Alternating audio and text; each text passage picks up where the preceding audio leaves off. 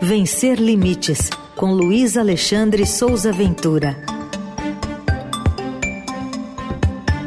Às terças-feiras, momento da diversidade e da inclusão aqui na programação da Eldorado. Ventura, bom dia. Bom dia, Heisen. Bom dia, Carol. Tudo bem, Ventura?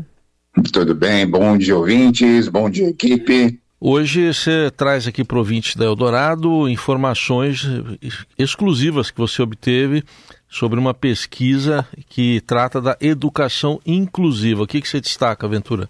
Exato, exato. Essa pesquisa da Associação Nova Escola, com 4.745 professores de todo o país, como você disse, obtida com exclusividade pelo blog Vencer Limites e pela coluna Vencer Limites aqui da Rádio Eldorado, ela mostra que o preconceito e a falta de recursos ainda predominam no cenário da educação inclusiva e que estudantes com deficiência enfrentam forte discriminação.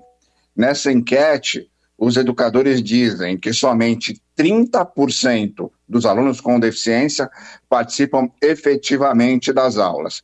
Além disso, 80% dos entrevistados afirmam haver preconceito contra alunos com deficiência e que os principais agentes dessa discriminação são os próprios colegas de escola dos estudantes com deficiência e as famílias desses colegas de escola.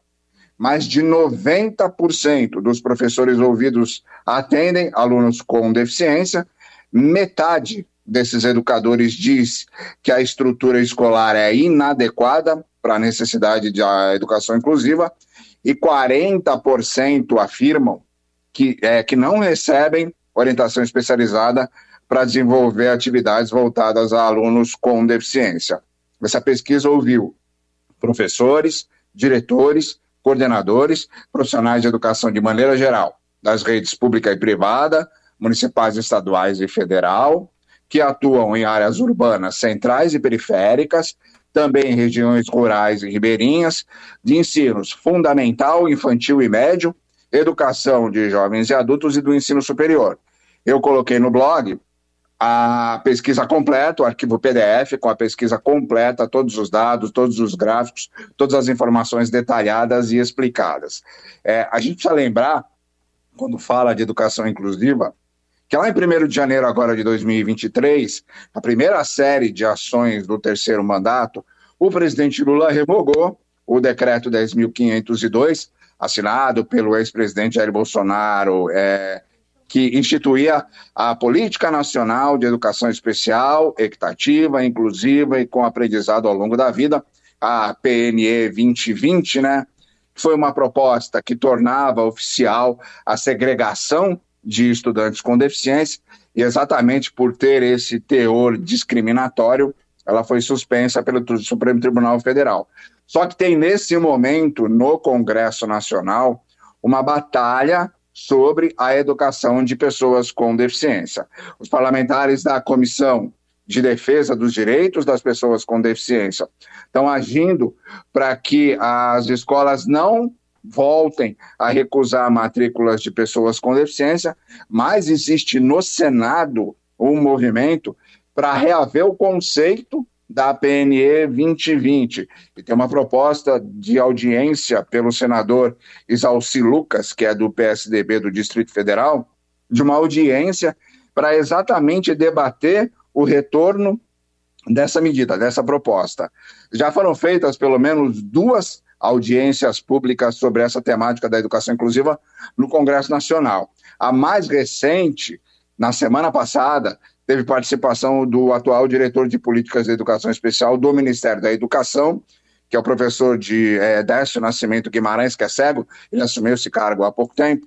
E aí, nessa participação, ele reafirmou o compromisso do governo Lula é, com o direito à educação para todas as pessoas, defendeu a inclusão mais abrangente, não só de estudantes, mas também de professores e de gestores, e afirmou que não existe escola transformada sem a participação e protagonismo da pessoa com deficiência. Também coloquei no blog o link para o vídeo dessa audiência pública completa da semana passada. O resumo de toda essa história é que a educação inclusiva está muito longe ainda de ser o mínimo do ideal aqui no Brasil, Raíssa Carol. Infelizmente, né? A gente não tem uma perspectiva muito grande. Pelo que você apura e acompanha, é, como é que essa decisão ou como é que essa situação pode mudar efetivamente? É multa mesmo, Ventura? É, eu já não tenho mais certeza se multar escolas, multar instituições teria algum resultado positivo nessa situação, hum. porque isso acontece frequentemente e as instituições parecem escolher a multa ao invés de escolher fazer uma inclusão, é, digamos, construída de maneira concreta, racional, dedicada realmente à, à educação de todas as pessoas, com o um entendimento real do, que, do benefício disso para o aluno com deficiência, para o aluno sem deficiência e para a educação de maneira geral.